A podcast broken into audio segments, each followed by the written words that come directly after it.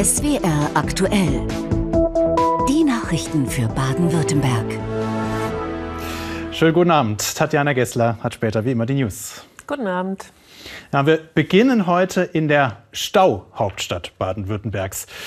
Und äh, wenn Sie da jetzt direkt an die Landeshauptstadt denken, weit gefehlt. Denn am meisten Zeit im Stau verbringen die Menschen in Freiburg. Das hat eine neue Studie ergeben, die heute veröffentlicht wurde. 43 Stunden Lebenszeit haben Pendlerinnen und Pendler dort im vergangenen Jahr unnötig im Auto verloren. Also mehr als eine ganze Arbeitswoche, muss man sich mal vorstellen.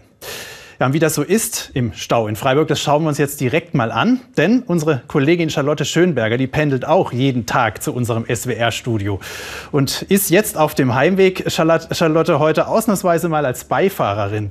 Wie ist es denn in dieser Stauhauptstadt Freiburg? Oder anders gefragt, ist es wirklich so schlimm?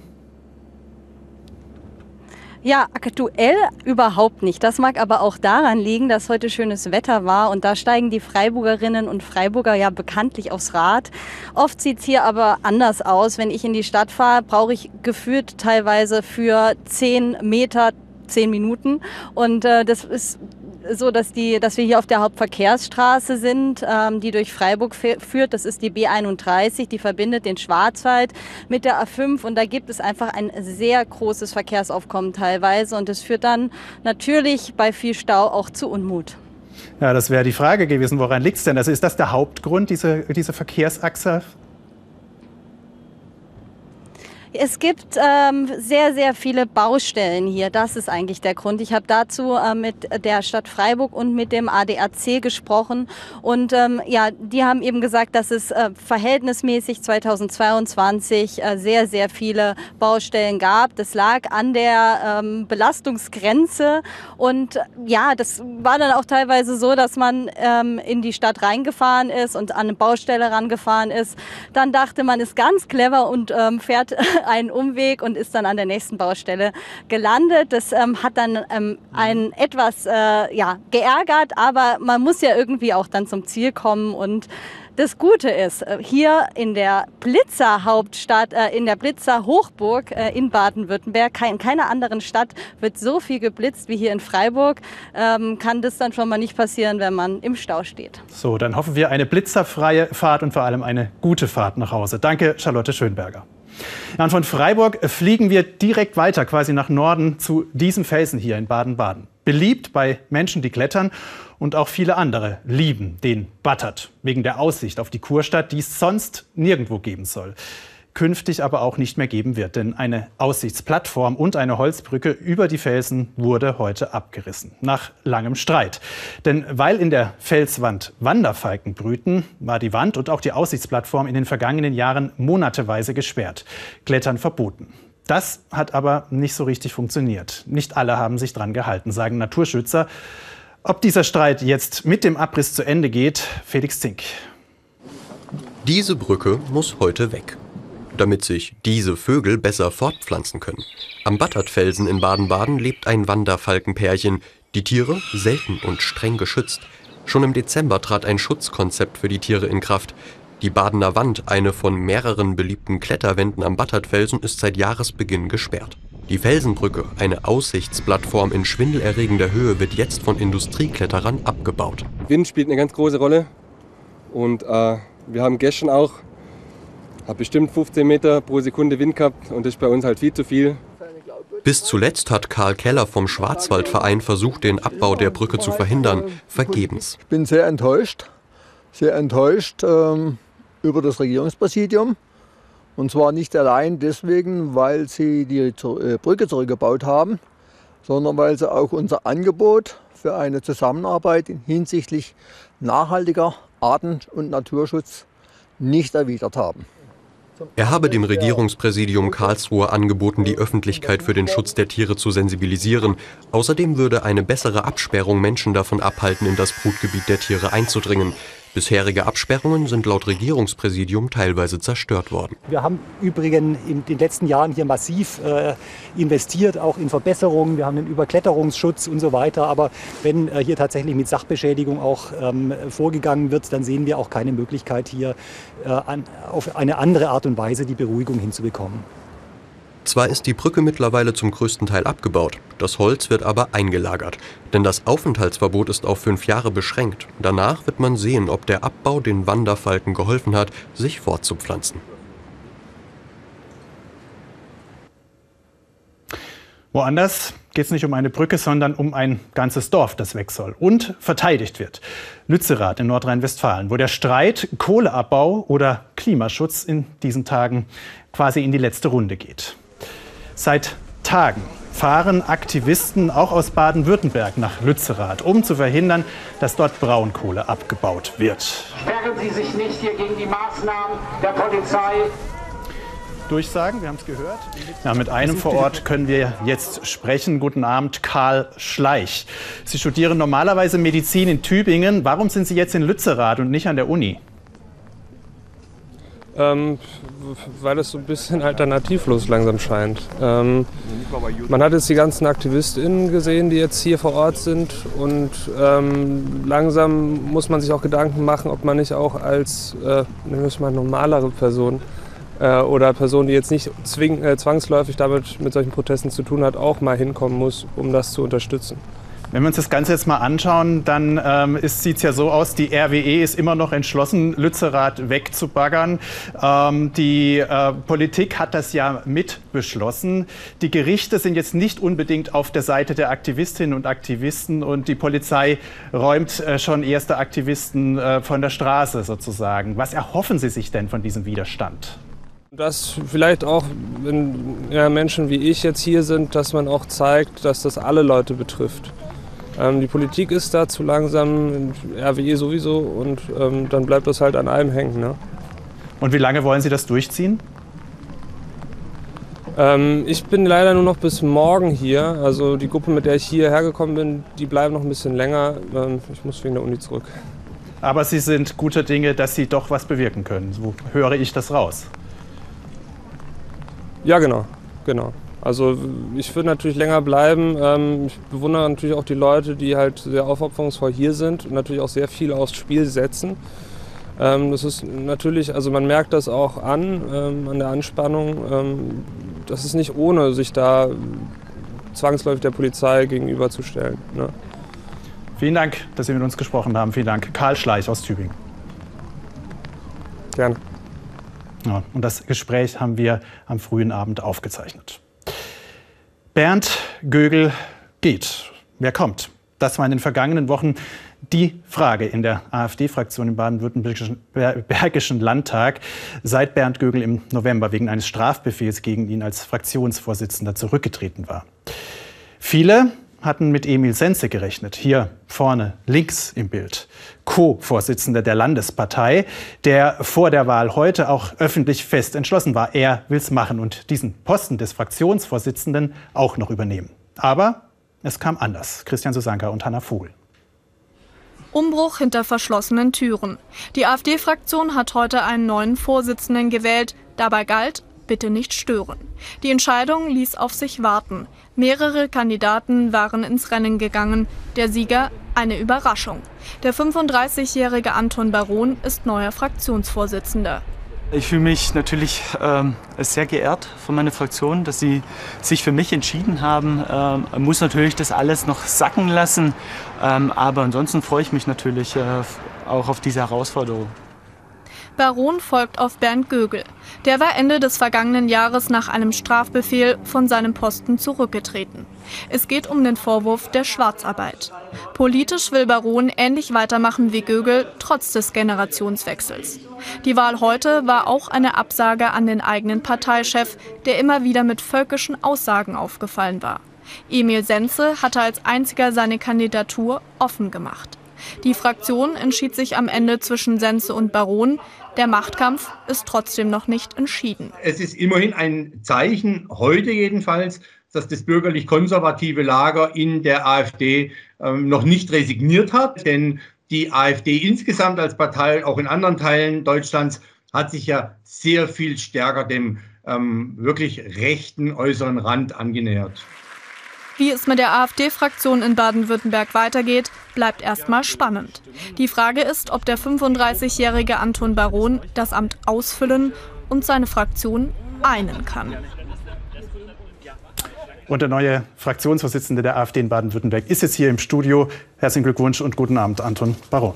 Vielen Dank, Herr Bruder. Als Bernd Gögel seinen Posten geräumt hat, äh, vor ein paar Wochen hat er gesagt, er macht Platz für frischen Wind, junge Ideen. Jetzt ist er da, der Generationswechsel. Wie sehen Sie denn aus, Ihre jungen Ideen für die AfD? Also was ist Ihr Kurs? Ja, wir werden natürlich weiterhin unsere gute politische Arbeit fortsetzen, werden auch weiterhin Gesetzesentwürfe machen, um ähm, unsere äh, Bürger dementsprechend ein Angebot zu machen. Für was steht denn die AfD in Baden-Württemberg? Ja, äh, wir stehen natürlich äh, für, für, vieles. Also ähm, sichere Energie. Wir sind ähm, selbstverständlich auch für eine gute ähm, Gesundheitsversorgung. Wir stehen aber äh, selbstverständlich auch für eine geregelte Asylpolitik. Manch einer wird sich fragen, was unterscheidet sie denn von der CDU oder auch von der FDP? Ja gut, ähm, die FDP und die CDU haben ja ihre Position verlassen und sind mehr nach links gegangen. Und äh, wir sind aber rechts der Mitte geblieben. Bislang war ja Ihr Markenkern sozusagen die Migrationspolitik, Flüchtlinge. Sehen Sie da jetzt wieder Ihre große Chance, nachdem, nachdem es in den letzten Jahren ein bisschen ruhiger geworden ist um die AfD? Ähm, wir haben ja in unserem Programm sehr äh, viele Programmpunkte. Das ist ja nicht nur äh, die Asylpolitik, aber das ist natürlich schon ein Punkt, was äh, derzeit viele Menschen berührt und äh, wir müssen ihnen ja da auch Lösungen anbieten und das tun wir. Und trotzdem ist das natürlich das, als was Sie wahrgenommen werden, sozusagen von, von vielen Bürgerinnen und Bürgern im Land. Also für was stehen Sie denn noch? Ja, ich habe das ja vorhin äh, gerade eben noch gesagt, dass wir natürlich auch für die äh, sichere Energieversorgung stehen. Das heißt, äh, wir stehen für einen gesunden Energiemix und wollen uns nicht von Zufallsenergie abhängig machen. Das heißt, die Sonne, ähm, äh, da kommt ja nur Energie, wenn wirklich auch die Sonne scheint. Oder äh, gerade beim Wind, bei den Windrädern kommt ja auch nur Energie, wenn der Wind weht. Und ähm, alles andere muss durch äh, ähm, grundlastfähige Kraftwerke ähm, abgefedert werden. Ihre Partei in Baden-Württemberg wird ja seit dem vergangenen Sommer als rechtsextremer Verdachtsfall eingestuft vom Verfassungsschutz. Liegt das daran, dass der völkisch-nationale Flügel, dem Sie nicht angehören, Sie gelten als gemäßigt oder sehen sich auch so, soweit ich informiert bin, ähm, liegt das daran, dass dieser, dieser völkisch-nationale, in Teilen rechtsextreme Flügel zu viel Macht hat in der Partei? Nee, das ist auf keinen Fall so. Ähm, wir vertreten bürgerlich-konservative Werte und ähm, da ist es uns fremd, dass wir irgendwie ins rechtsextreme, äh, rechtsextreme Aussagen tätigen würden. Vielmehr ist es eine politische Instrumentalisierung äh, der anderen Parteien gegenüber uns und ähm, ja, wir wehren uns ja auch rechtlich dagegen. Sagt Anton Bau, der neue Fraktionsvorsitzende der AfD in Baden-Württemberg. Danke für das Gespräch. Gerne. Ja, und auch dieses Gespräch hatten wir vor der Sendung aufgezeichnet. Dass der Güterverkehr runter soll von der Straße, das ist schon länger ein politisches Ziel, vor allem der Grünen in Baden-Württemberg. Wenn man sich die Zahlen anschaut, dann sprechen die eher dagegen, dass das gelingt. 2012 waren 300.000 Lkw in Baden-Württemberg zugelassen. Inzwischen sind es knapp 420.000. Aber das Verkehrsministerium bleibt dran am Ziel, von der Straße auf die Schiene umzuladen. Neben den zehn Häfen und etlichen Umschlagplätzen für Container wurde heute ein neues Containerterminal in Horb am Neckar in Betrieb genommen. Theresa Krampfel war dabei. Richard Lager ist der Geschäftsführer des Black Forest Terminals und schaut nach dem ersten Zug, der hier ankommt. Dieser Zug ist mit knapp 630 Metern ähm, Importware aus Hamburg gestern abgefahren, wird heute hier entladen und mit Exportgut wieder beladen. Zweimal wöchentlich sollen ab heute Containerzüge nach Hamburg und wieder zurückfahren. Auch eine Strecke nach Italien ist geplant. Das erklärte Ziel? Klimaschutz. Der Lkw scheidet 110 Mal so viel CO2 aus im Vergleich zu einer grünen Schiene. Der Zug fährt hier mit Ökostrom. Hört sich gut an, doch das Projekt sorgt nicht nur für Jubel. Eine Bürgerinitiative kritisiert zu viel Lkw-Verkehr, der dadurch nach Horb geholt wird, und zu viel Flächenversiegelung. Im ersten Schritt sieht das hier nach verbrauchter Fläche aus. Wir haben hier aber regional dafür gesorgt, dass Ausgleichsflächen auch geschaffen worden sind. Auch wenn es Kritik gibt, das Black Forest Terminal ist nun eröffnet. Und das wurde heute auch groß gefeiert. Es gilt unter Politikern als Vorzeigeprojekt. Der Bund übernahm dafür mehr als 70 Prozent der Kosten. Damit haben wir eben äh, die Zukunft der Mobilität, die intermodal sein muss, die vor allen Dingen aber auch klimaneutral sein muss. Und äh, das geht nicht ohne dass mehr Güter auf die Schiene verlegt werden. Bis zu 18.000 Container sollen dann in Horb jährlich umgeschlagen werden. Damit wäre Richard Lager zufrieden. Und da ist jede Menge drin, was durch halb Europa gefahren wird oder noch weiter herkommt, um dann bei uns im Kühlschrank oder im Schuhschrank zu landen oder in einer Autofabrik in Baden-Württemberg verbaut zu werden. Also ab damit auf die Schiene.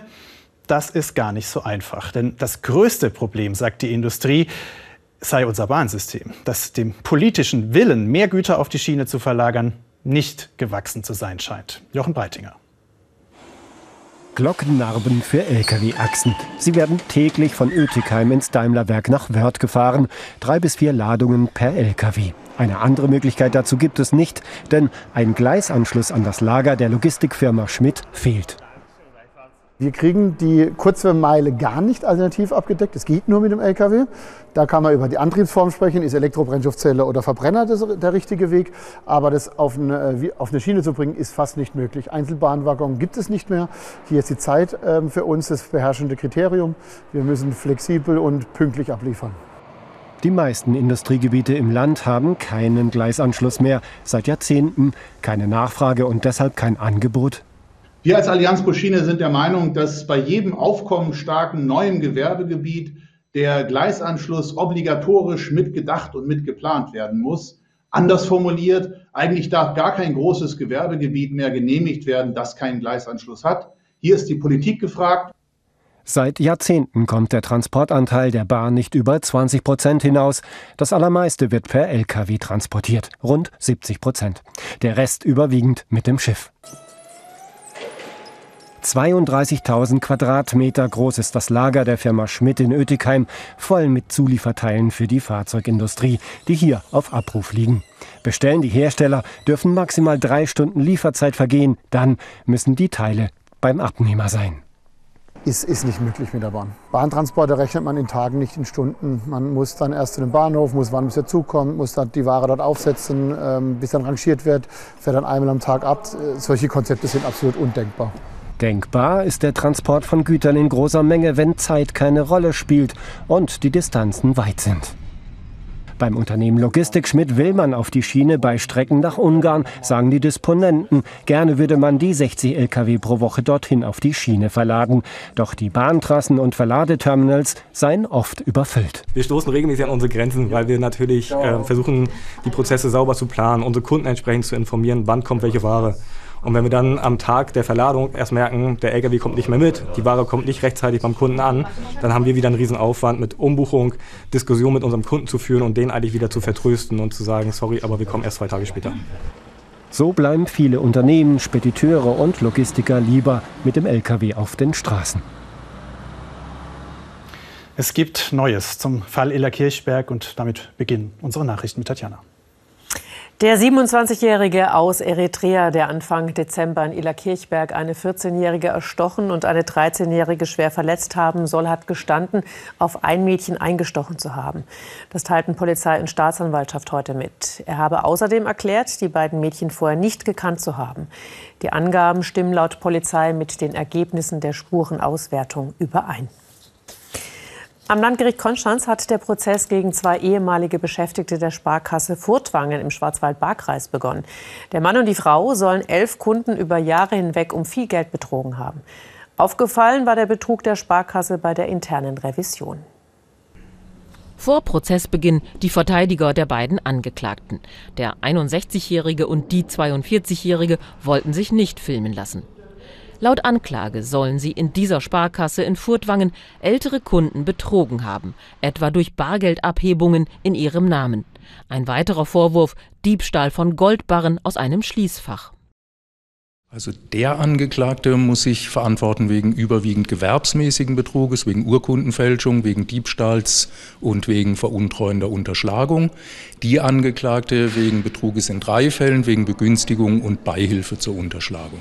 Die Staatsanwaltschaft geht von einem Gesamtschaden von mehr als 1,4 Millionen Euro aus. Einige Fälle sind aber bereits verjährt. Aufgefallen war der Betrug durch die interne Revision der Bank. Die Staatsanwaltschaft geht, deswegen ist auch Anklage zum Landgericht erhoben worden, davon aus, dass mehr als vier Jahre Freiheitsstrafe im Raume stehen. Heute vor Gericht äußerte der ehemalige Sparkassenmitarbeiter Bedauern und Reue. An den nächsten Verhandlungstagen sollen auch einige der betagten und betrogenen Sparkassenkunden als Zeugen aussagen. Ministerpräsident Winfried Kretschmann hat die Wahl des Wortes Klimaterroristen zum Unwort des Jahres 2022 begrüßt.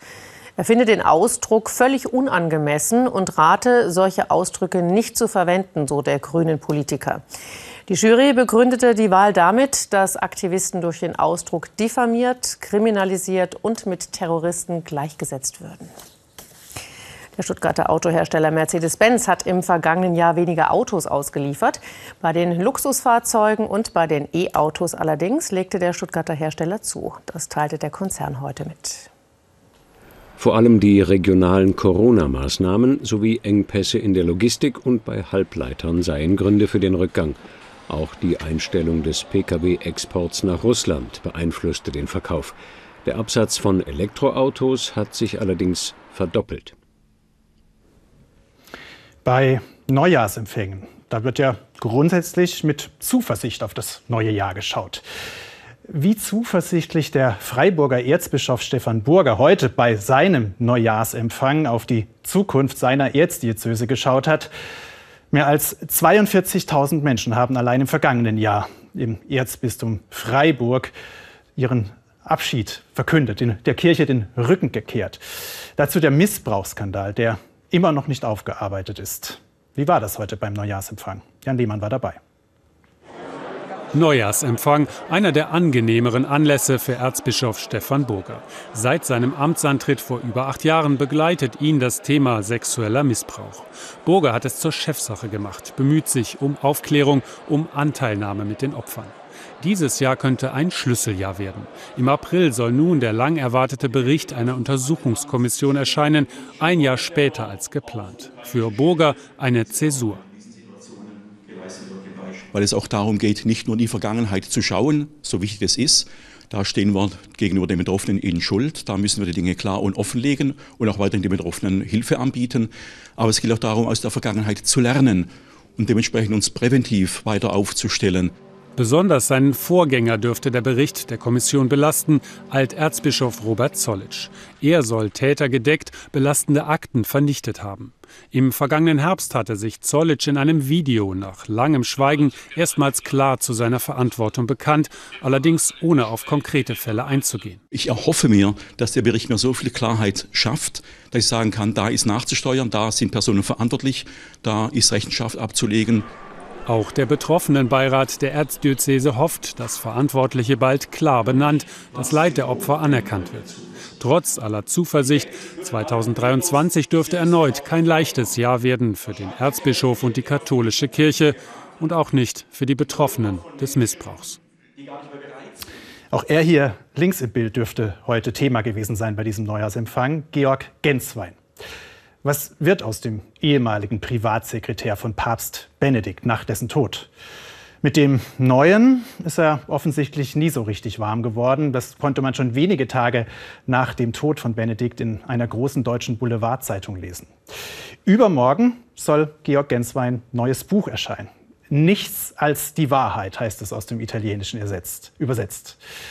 Was werden wir dann erfahren? Und wie geht es weiter mit dem, dem man immer wieder bescheinigte, einer der mächtigsten Männer im Vatikan zu sein? Paula Zeiler hat in Gensweins Heimatgemeinde im Schwarzwald nachgefragt. Pure Schwarzwald-Idylle, das ist Riedern am Wald, der Geburtsort von Georg Genswein. Regelmäßig ist der Erzbischof hier zu Besuch, erzählt der Ortspfarrer Christoph Eichkorn. Die beiden kennen sich seit knapp 40 Jahren. Das äh, macht ihn ja, sympathisch, menschlich.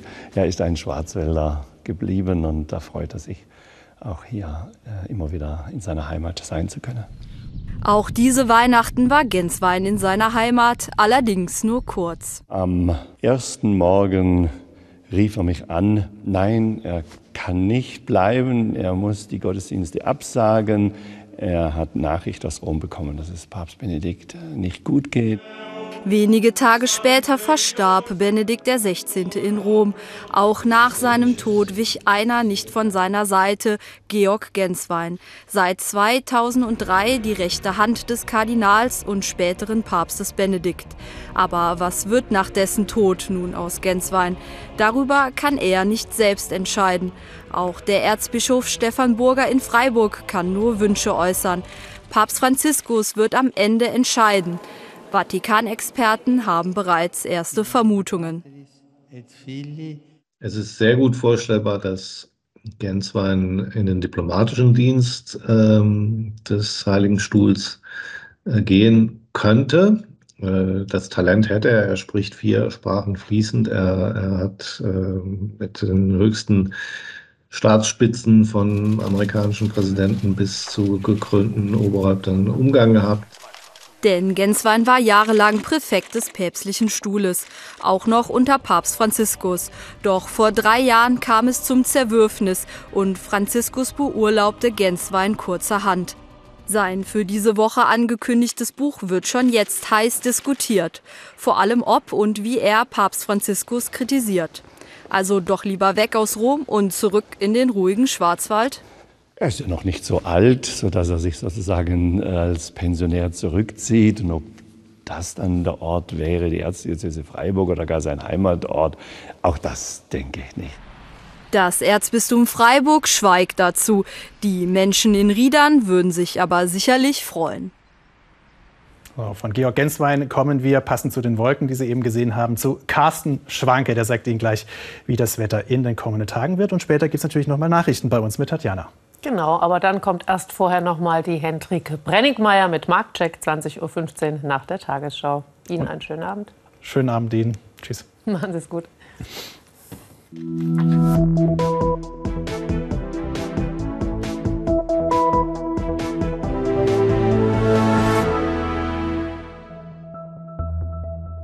Einen schönen guten Abend, herzlich willkommen zu den Wetteraussichten für Baden-Württemberg. Dass die ersten zehn Tage des Jahres 2023 zu warm ausgefallen sind, das dürfte sich herumgesprochen haben. Aber wo bewegen wir uns eigentlich mit dem Temperaturniveau? Wir haben uns zunächst mal die mittlere Temperatur des Jahres 2023 bisher für den Januar für das Bundesland Baden-Württemberg angeschaut und da kommen wir im Mittel auf 7,4 Grad. Da haben wir ein bisschen gestöbert im Archiv und haben herausgefunden, dass der April wir reden vom Frühlingsmonat April, dass der April letztes Jahr, im Jahr 2022, auf ein ähnliches Temperaturniveau kam, nämlich auf eine Monatsmitteltemperatur von 7,9 Grad. Mit diesen recht hohen Temperaturen geht es noch weiter, mindestens bis zum Wochenende, bis zum Samstag, Sonntag. Wir sehen es hier, da erwarten wir auch weiterhin Höchsttemperaturen im Bereich von rund 12 Grad.